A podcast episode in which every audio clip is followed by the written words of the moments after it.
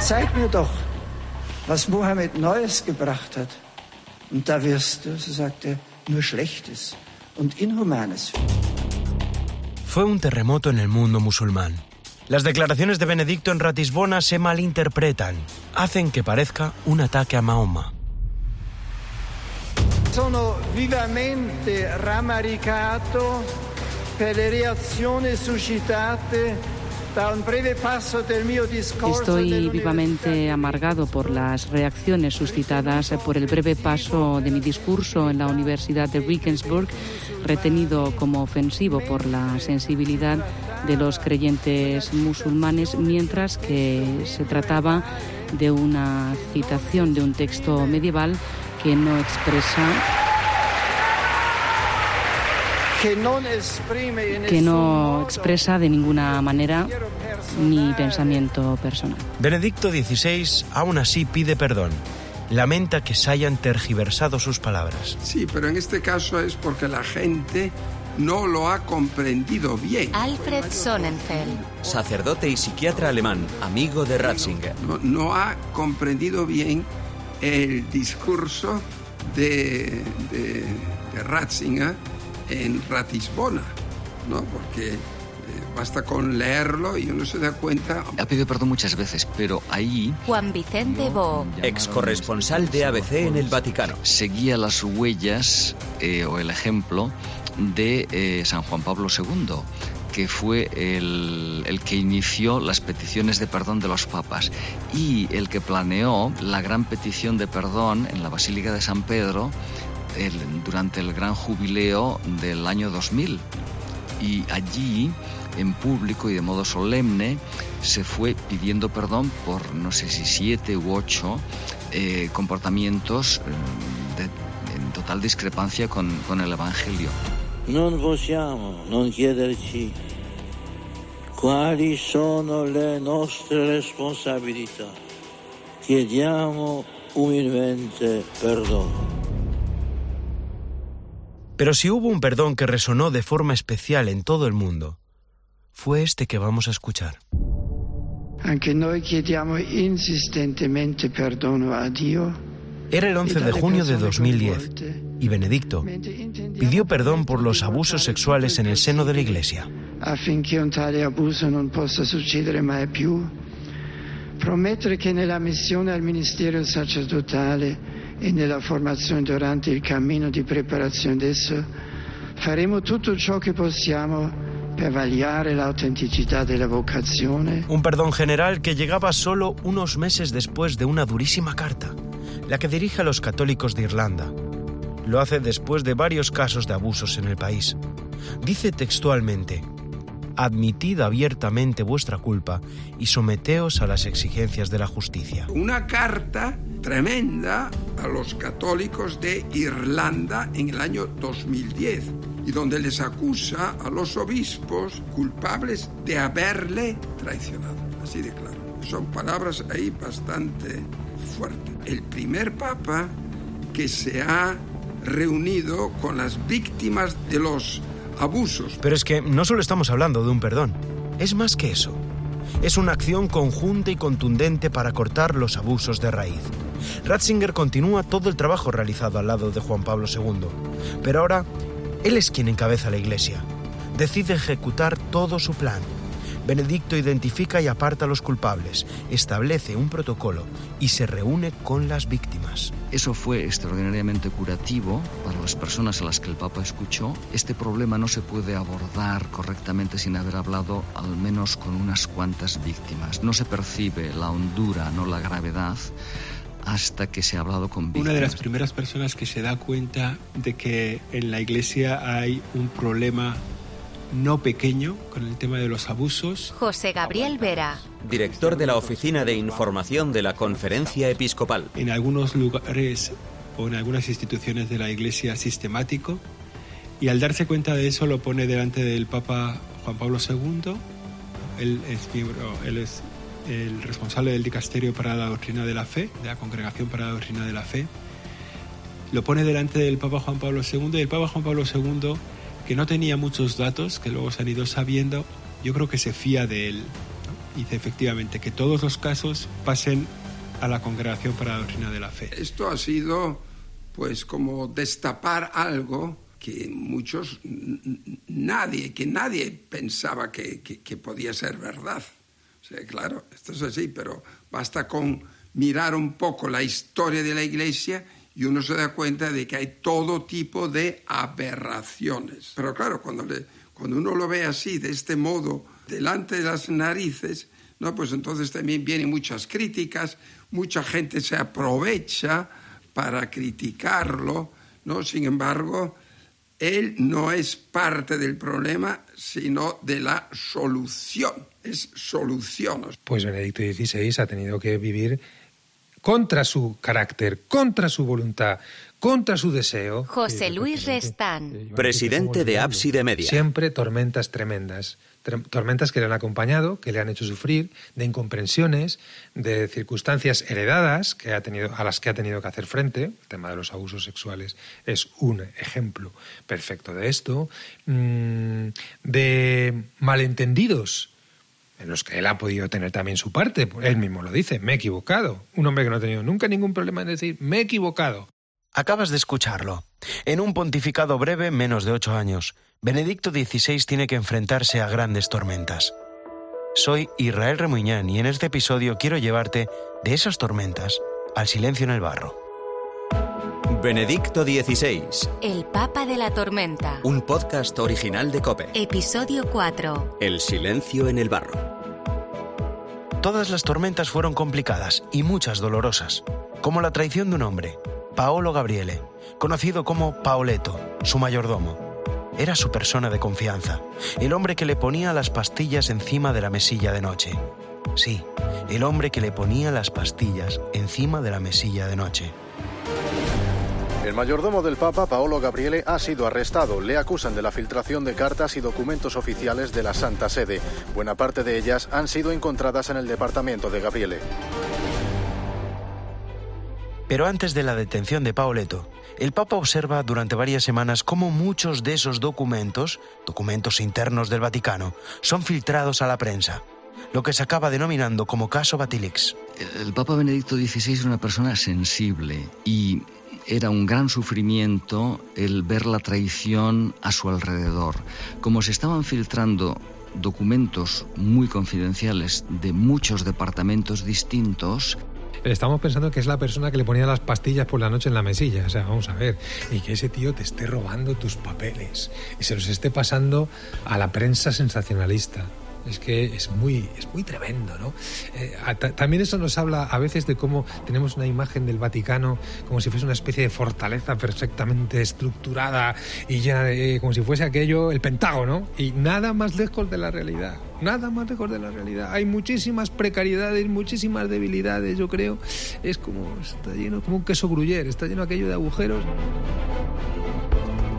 No sabía lo que hacer y por fortuna se le ocurrió llamar a una especie de Sherlock Holmes que fue el cardenal Julián Herranz para que llevase a cabo una investigación y fue el cardenal Herranz quien descubrió que solamente había un filtrador, que era el, ayudante más directo del Papa, Paoletto, que fotocopiaba los documentos en el antedespacho del Papa. Es el cardenal español Julián Herranz quien descubre que Paoletto está detrás de la trama.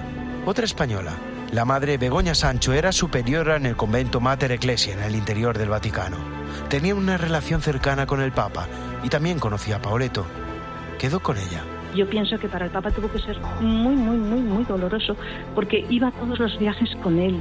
Pues es que lo tenía todo con él. Madre Begoña Sancho. Superiora del convento Mater Ecclesiae antes de que Benedicto se trasladase allí. Pues, y estaba, en esa casa solo estaban eh, las, las que le atendían, las consagradas, el secretario, él y el Papa. Entonces, claro, cuando empezaron a ver que faltaban documentos, pues Monseñor le reúne a, todos y claro, él ya, tenía, ya iba cogiendo como pruebas y cosas, ¿no? Dice, es que están faltando cosas y el único que puede ser es que eres tú.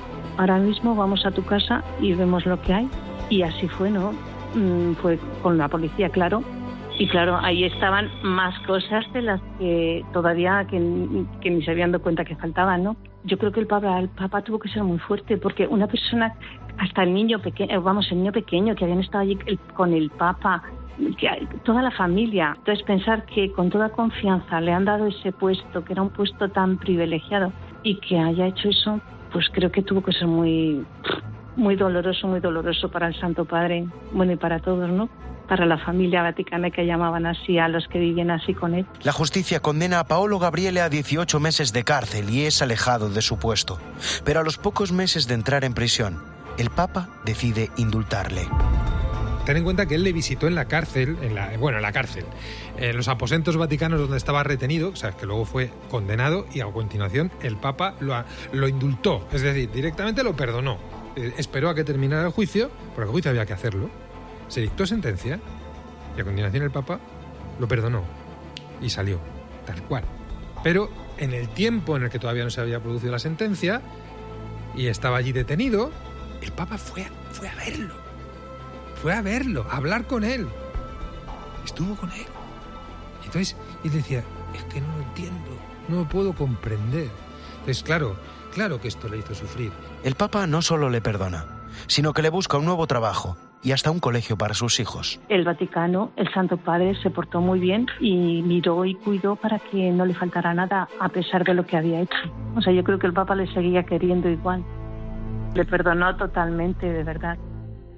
Pero hubo una noche, una noche en la que Benedicto se enfrentó a una gran tormenta en sentido literal. Y ahora el, Papa, el Papa va por delante de, los reyes saludando a los jóvenes que se han congregado en el aeropuerto de Madrid Barajas. Vemos al rey ahí. Jornada Mundial de la Juventud, Madrid, vigilia de cuatro vientos. Una increíble tormenta de verano sacude el escenario. Con los ojos de medio mundo puestos en la capital de España y millones de jóvenes pendientes de las palabras del Papa en directo. Ahí está. El Papa delgado, moreno, entre... Quizás te suene la voz que vas a escuchar ahora. Él era voluntario en esa JMJ. El relato que hace es el de una película de terror. Una de las torres de luz que había al final se cae y eso deja a oscuras completamente cuatro vientos.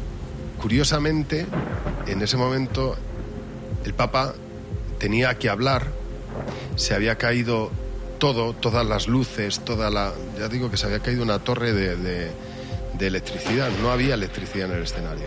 Por un error, el, el, micrófono que estaba más cerca del, del, Papa era un micrófono de órdenes que no llevaba el circuito eléctrico habitual.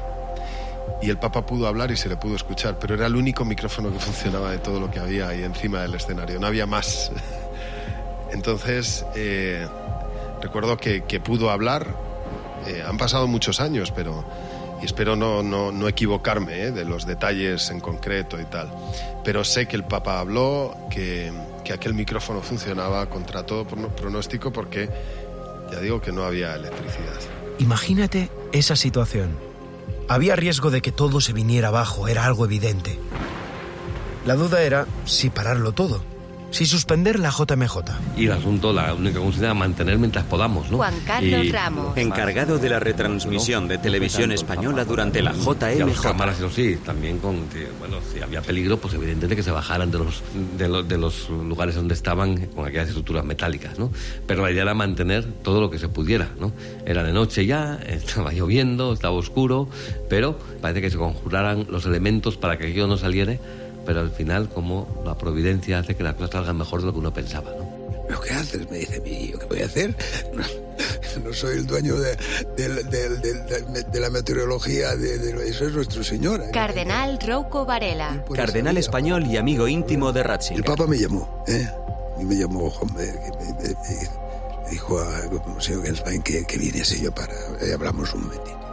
Entonces fue cuando se acordó que no, que no, él no iba a pronunciar la homilía, que no había tiempo y segundo que continuábamos allí y que íbamos a hacer la iba a consistir ya el acto en la adoración al Santísimo. Oye, fue providencial, porque nos concentramos en lo que era lo más importante. Todo lo demás era accesorio.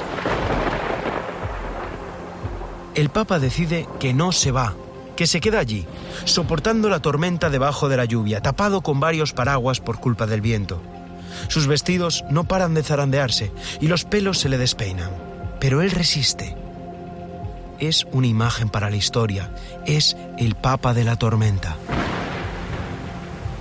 Imagínate, Dos millones de jóvenes ante el Papa, una tormenta desafiándoles, a ellos y al Papa. No quieren dejarle solo, y la lluvia para poco a poco. Todos permanecen en silencio, adorando al Santísimo, muchos incluso arrodillados en el barro. Es entonces cuando después de un largo tiempo sin decir nada, el Papa se acerca al micrófono y pronuncia estas palabras. Gracias por esa alegría y resistencia. Vuestra fuerza es mayor que la lluvia. Gracias. El Señor, el Señor con la lluvia nos manda muchas bendiciones. También con esto sois un ejemplo. La imagen del Papa en la tormenta es la imagen de la Jornada Mundial de la Juventud y además, al mismo tiempo de ser la imagen, es un mensaje. Lo que está diciendo es, aguantamos. Los cristianos no nos, no nos vamos, ¿no? Los cristianos estamos. Lo que más me emocionó no fue tanto el Papa aguantando la lluvia, sino los jóvenes rezando de rodillas en el barro. Y en silencio, que se cortaba el silencio, caía la lluvia, el Santísimo expuesto, y era lo que dije yo en aquel momento, la juventud que reza. Eso me pareció lo más impresionante, como el Papa invitaba a rezar y todos de rodillas, hincados en el barro y en silencio, adorando al Santísimo. Yago de la Cierva fue el director de esa JMJ de Madrid. Al día siguiente me cuenta que se acercaron al Papa para pedirle disculpas. Su reacción le sorprendió. ¿Y qué te ha contestado? Diciendo, ¿disculpas? ¿De qué? La tormenta ha sido providencial. ¿Providencial en qué sentido? Mira, providencial en dos sentidos. El primero es porque a veces pensamos que los actos eucarísticos, la devoción eucarística, eh, es mejor cuanto más cosas añadimos. Entonces añadimos cantos, añadimos lecturas, añadimos comentarios, homilías. Y perdemos de vista que lo fundamental en la adoración eucarística es el Señor delante de ti y tú rezas en silencio. Y la tormenta lo que ha hecho es que el acto de ayer fuera una adoración eucarística en que lo central era la adoración personal en silencio. Por lo tanto, estoy muy contento de la, de la tormenta. Y la segunda cosa es que ha quedado claro, con tanta gente viéndolo por televisión, ha quedado claro quiénes son los que vienen aquí que es gente que en medio de la tormenta no se va nadie, no hay ningún problema, no hay ninguna, eh, ningún movimiento de masas que hubiera sido muy peligroso, ¿no? Sin luz, eh, eh, sin salidas marcadas en ese momento, etcétera, ¿no? Entonces la gente se ha dado cuenta del tipo de personas que vienen a las jornadas mundiales de la juventud. Así que dile a los organizadores que me alegro mucho de la tormenta. Cosa que para mí me dejó totalmente boquiabierto. Y es, es, insisto, es siempre, esta es la mentalidad de Benedicto. Lo importante son las personas. La JMJ de Madrid se clausura con un éxito rotundo, se convierte en una de las más multitudinarias de la historia y nos deja esa imagen para el recuerdo. Vuestra fuerza es mayor que la lluvia.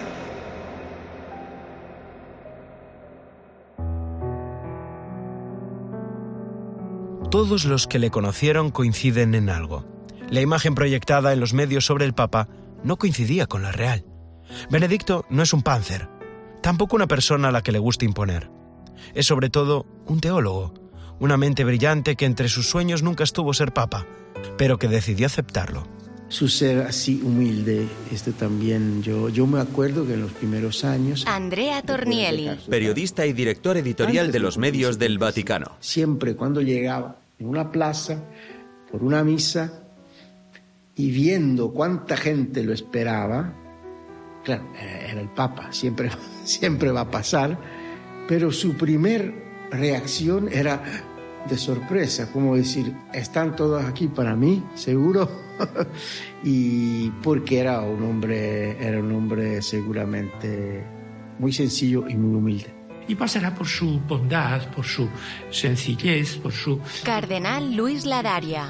Cardenal español y prefecto de la Congregación para la Doctrina de la Fe. Yo siempre decía, cuando yo voy a verle, pues al cabo de dos minutos, pues no, pues no, no, caes en la cuenta de que estás con el Papa. Porque era una cosa, un ambiente familiar, un ambiente sencillo, muy agradable. Todas esas cosas son, creo, grandes virtudes de Benedicto. Lo que yo recuerdo de Benedicto XVI era su timidez. Valentina Alazraki. Corresponsal de Televisa en el Vaticano. Cuando daba las ruedas de prensa yo recuerdo que él no nos miraba, miraba como en un punto en medio de nosotros, digamos así, pero no era como en los ojos, ¿no? Y no había esta costumbre de que pasara a saludarnos, se quedaba al principio de la, de la, mm, de la cabina. Benedicto era muy dulce, o sea, desde lejos eh, parecía muy serio y demás, pero desde cerca, eh, las distancias cortas, era muy agradable y a mí me impresionaban todas las veces su sencillez y su humildad, incluso a veces casi diría su timidez. ¿eh? El Papa Benedicto cuando te saludaba te tomaba las dos manos y era muy cariñoso en el, en el uno a uno. Javier Martínez Brocal. Corresponsal de ABC en el Vaticano. Y me acuerdo que me, me había tomado las dos manos y me dijo, le pregunté, Santo Padre, ¿usted cuáles son las virtudes que más aprecia en un periodista? Y su secretario casi que le pareció una pregunta demasiado directa y, y me, me dijo, gracias, gracias mille, y me señaló a la puerta para que me fuera. Y Benedicto me tomó las dos manos y me decía, pues dos virtudes, la paciencia y la sinceridad. Y son dos virtudes que yo creo que sirven a cualquier periodista. Detalles así como bonitos. A lo mejor a él eh, le regalaban pescado, ¿no? Y eh, esto para las monjas. Y nos mandaba un, una bandeja con pescado. O incluso una vez eh, se ve que le habían regalado panetón. Eh, pues allí partieron la mitad del panetón para ellos. Esto para las monjas, ¿no? Mira, estamos comiendo del mismo panetón que el Santo Padre, ¿no? Ahora quiero llevarte a tres puntos distintos del mapa. Será breve.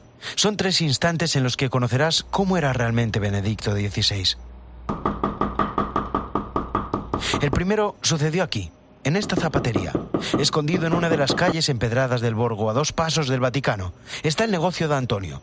Él es peruano y era el zapatero del Papa. Aún recuerda la emoción que sintió la primera vez que vio a Benedicto con sus zapatos por televisión. Es una cosa increíble porque cuando uno ve tus zapatos, tu trabajo que haces, lo ves a su santidad que lo pone, digo, oh, qué maravilloso que a mí, pure yo, manco lo creía, mi trabajo, y lo vi que caminaba en la televisión. Poco a poco, Zapatero y Papa fueron estrechando lazos. Se vieron en varias ocasiones y Antonio lo sentía como un padre. Pero no se podía imaginar lo que sucedió el día de su cumpleaños. Es el instante del que quiero hablarte ahora. Como siempre tuvo que abrir su zapatería, pasaban las horas de la mañana y aún nadie le había felicitado. De repente le dan un aviso. Fue una cosa también, es otra alegría más propia inmensa que solo un padre puede hacer eso. Y es como un, pa- un padre para mí. Fue que estaba yo acá trabajando el día, el día de mi cumpleaños, 50 años. Ya eran las 10 y todavía nadie me llamaba y todavía no sonaba ningún. Y después me llama, me dice Antonio eh, que me está mandando un pago de su santidad, un regalo por mis 50 años. Y yo dije, ok. Y cuando vi para el carro y me dice de su santidad, me quedé propio. Es una cosa. Es una emoción.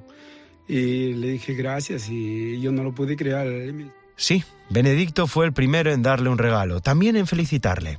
Ahora, a Antonio le resulta imposible no emocionarse. Él lo conoció ya cuando era cardinal, eh, venía acá al negocio. Sí, y ya después ya él ha sido papa y, y siempre, siempre lo mejor ha sido una cosa maravillosa. Sí, guarde, como por eso le digo, ha estado un padre para mí propio y, y- y le agradezco tantísimo.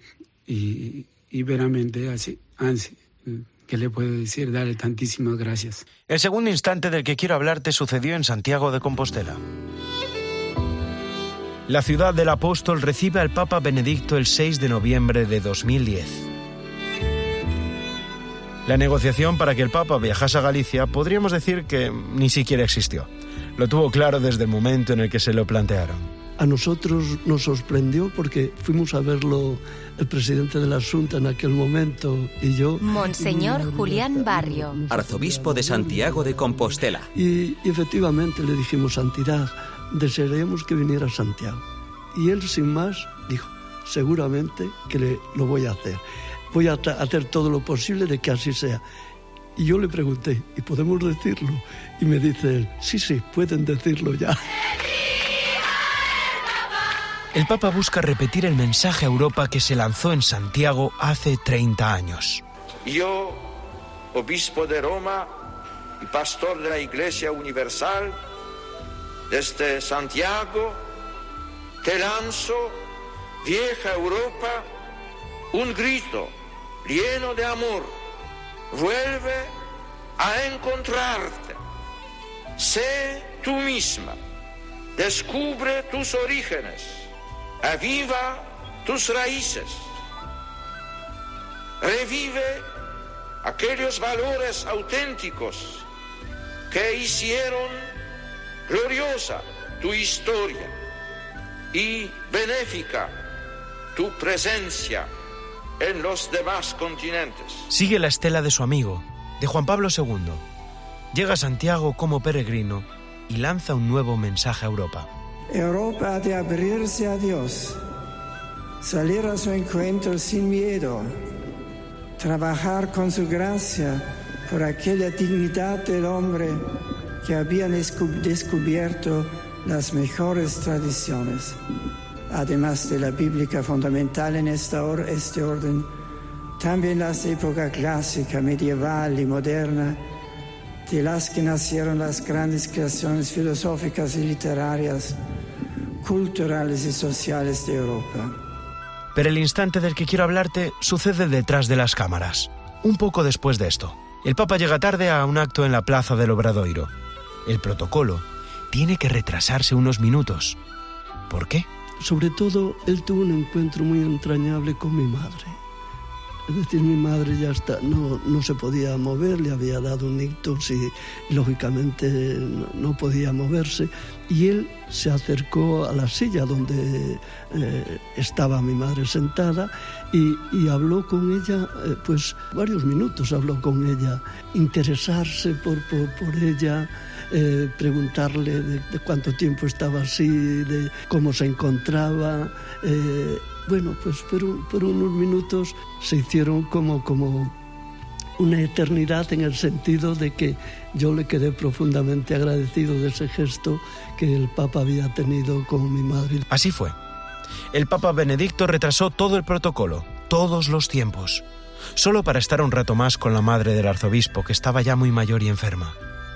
Imagínate, al Papa no le importa llegar tarde, solo quiere estar un rato más con esta mujer. Esto es algo en lo que todo el mundo coincide. Cuando el Papa hablaba contigo, para él eras lo más importante, lo único que tenía en la cabeza en ese momento. un poco, pero solo un poco. Lo que pasa es que eh, en la plaza del Obradoiro estaban muy impacientes ya de, de la espera, eh, esperando al Papa, y, y, bueno, a lo mejor los, los, minutos se les hicieron muy largos, pero no, no es que se retrasara mucho. Roma, Santiago. Para el tercer instante tenemos que irnos hasta la casa de Guzmán Carriquiri. Él y su mujer eran buenos amigos del Ratzinger cardenal. Solía cenar en su casa para hablar de cosas que no tuviesen que ver con el Vaticano. Pues fíjate, fíjate lo que sucedió con su primera nieta. Mi hija María Pía tuvo nuestra uh, primera nieta, de los diez nietos que tenemos. María Verónica. Guzmán Carriquiri. Embajador María de Uruguay Verónica ante la Santa Sede. Gravísimas dificultades eh, y fue llevada inmediatamente al Bambín Jesús donde fue toda intubada. Falleció a, a, las 24 horas, lo sufrimos todos muchísimo. No sé cómo se enteró el Papa Benedicto, pero eh, al día siguiente llegó a casa un libro de Ratzinger, eh, Guardare le cose di lassù, mirar las cosas eh, de allá arriba. Y adentro con la letra minúscula del cardenal Ratzinger, que ya nos había dejado varias veces en, la libra, el libro de visitas en casa, eh, escribió in, in memoria de María Verónica. Cardenal Joseph, eh, Cardenal Joseph Ratzinger.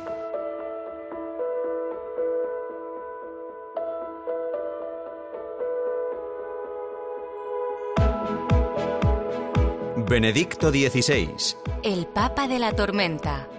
un podcast original de Cope.